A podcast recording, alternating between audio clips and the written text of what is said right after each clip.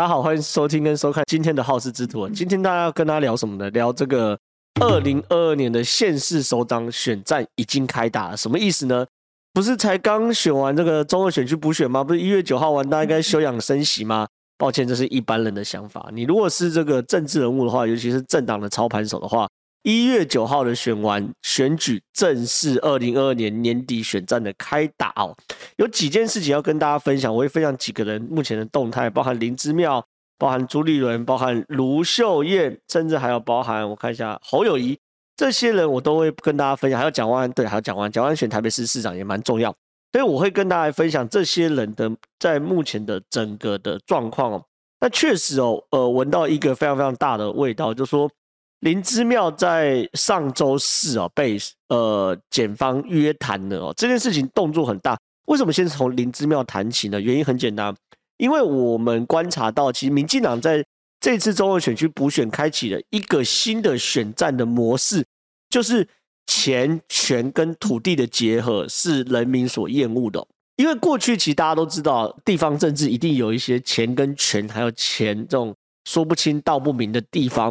可是呢，从来没有一次呢被呃地方政治被以全国性的选举方式来去做检验。我简单来说好，比如说过去大家全国性会观察的选战，比如台北市长，比如高雄市长，或是总统大选哦，基本上你能够混到这个层级的人呐、啊，大概啦很难说这个呃选举选到一半，忽然被发现说哇塞，你家炒地皮，好，这种大概很难，大概很难。比如说陈其迈啊、柯文哲啊、侯友谊啊、朱立伦。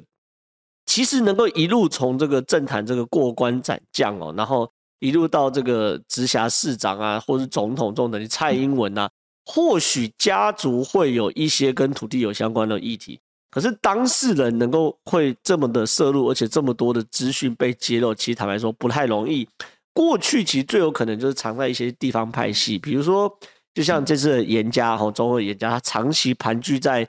呃，台中的海线，那整个海线的土地的利益就是由他们家族来分配，这是有可能的，或者是，或者是说云林的张家，或者说等等等等的。我只举例，我举例，就是说这种比较有可能的盘踞，就是当地的地方势力。可这些地方势力的选举，大概比较难这个浮上台面，变成一个选举的主主节奏了。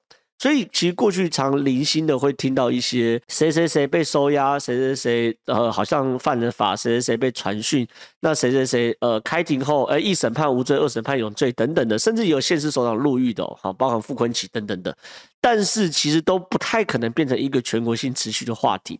可是中二选区很有趣哦，中二选区这件事情呢，变成是说，因为中二选区变成一个两个月的全国性话题，让。台湾人民第一次有机会这么的深入的去了解一个地方的家族，好，然后对于土地是多么的这个熟稔啊，就是让土地的变更啊、国有地啊、公保地，好像经过这两个月来说，大家都变半个土开专家了哈。但是问题是，民进党发现一个新的这个模式，就是说年轻人对于这种霸占土地、炒作土地的土地正义，确实特别特别有感。什么意思呢？很简单呢，因为对于很多年轻人来说，包含我在内啊，其实。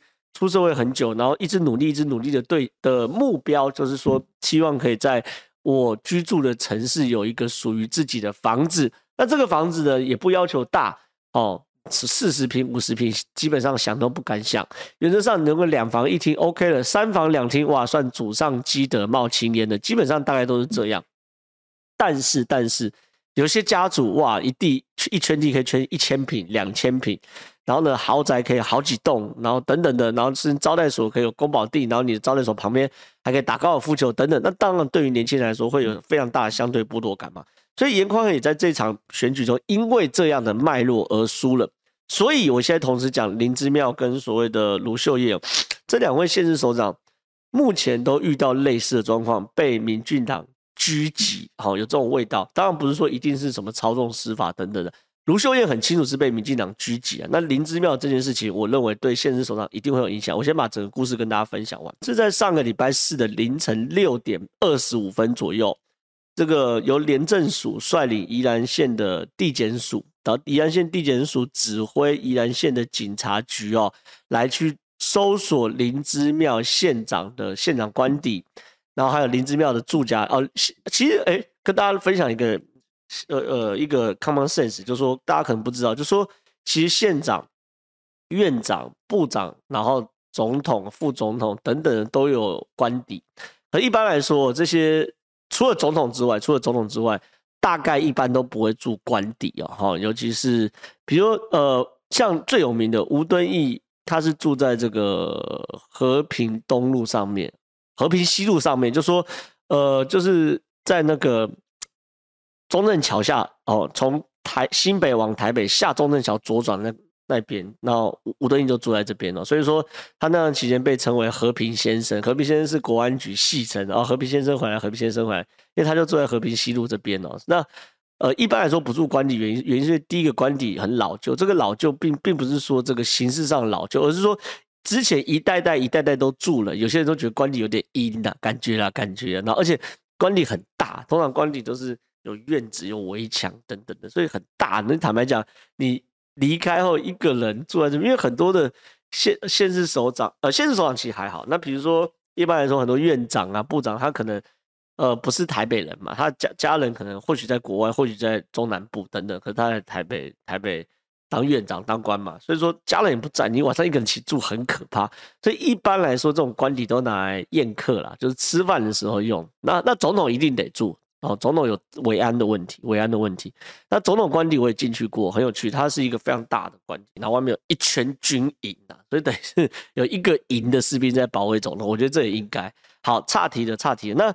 那一天六点，呃，礼拜上周四的早凌晨六点，他们同时搜寻、搜索了哈林芝庙宜兰县县长官邸，以及以及什么宜兰林芝庙在罗东的住家，好罗东的住家。你看林之妙就没有住官邸，因为其实也是你自己的。他林之妙以前是罗东镇镇长嘛，他当然在自己家住，当然比较习惯了。好，就然后呢，还有还还有地政处处长好杨崇明的住家。还有罗东镇镇长吴秋玲的住家等等的，然后这些人哦都被直接带回廉政署约谈。林之妙是比较礼遇啊，先先先从这个宜兰呃罗东官邸呃罗罗东的住宿请到宜兰县县政府里面，然后在宜宜兰县县政府里面这个先约谈，约谈后再送到地检署等等的。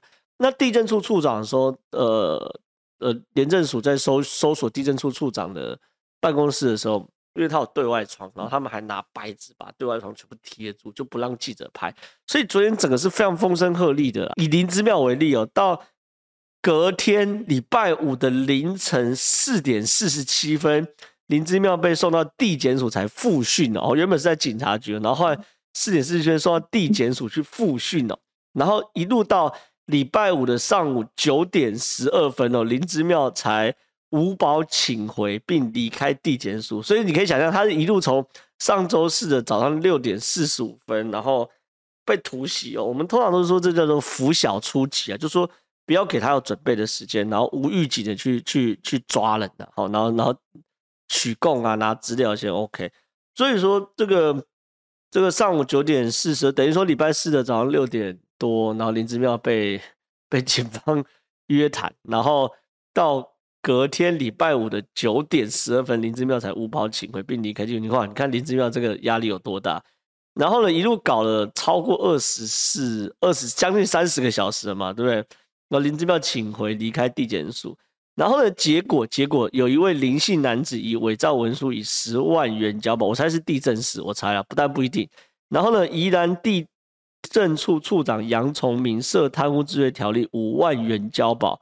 然后前议员刘时纯涉伪造文书十万元交保，罗东镇公所的行政室主任赵赵鸿勋哦贪污好十万元交保，然后宜安的建设处代理处长吴朝琴贪污治罪条例申请羁押禁戒很很大羁押禁戒，然后呢，罗东镇长吴秋玲跟她的老公还有前议员。魏延辉无保请回哦，那到底发生什么事情呢？好，到底发生什么事情？敏感的观众朋友应该看看到啊，你看，包含这个有有谁被抓走呢？呃，地政处处长，然后是涉贪污治罪条例五万元交保，然后然后宜兰建设处代理处长，好，贪污治罪条例羁押禁戒，所以一定跟土地有关系，一定跟土地有关系嘛？你看。很很清楚嘛，这个建设处建设处的处长，然后地政处的处长，那一定跟土地有关系嘛。然后呢，这次案件与检检方有有媒体去爬啦，爬爬爬新闻，大概知道一些事情，就说与县府四个局处有相当的关联哦。秘书处设人事聘用与教师甄选，交通处设土方。